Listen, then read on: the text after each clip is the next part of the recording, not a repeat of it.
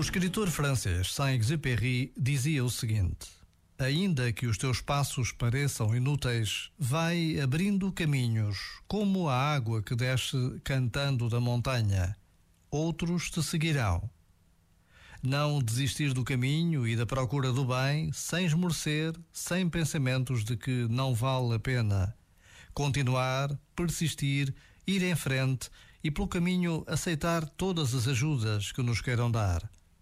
Mesmo a água que cai da montanha não é indiferente aos locais por onde passa. Este momento está disponível em podcast no site e na app.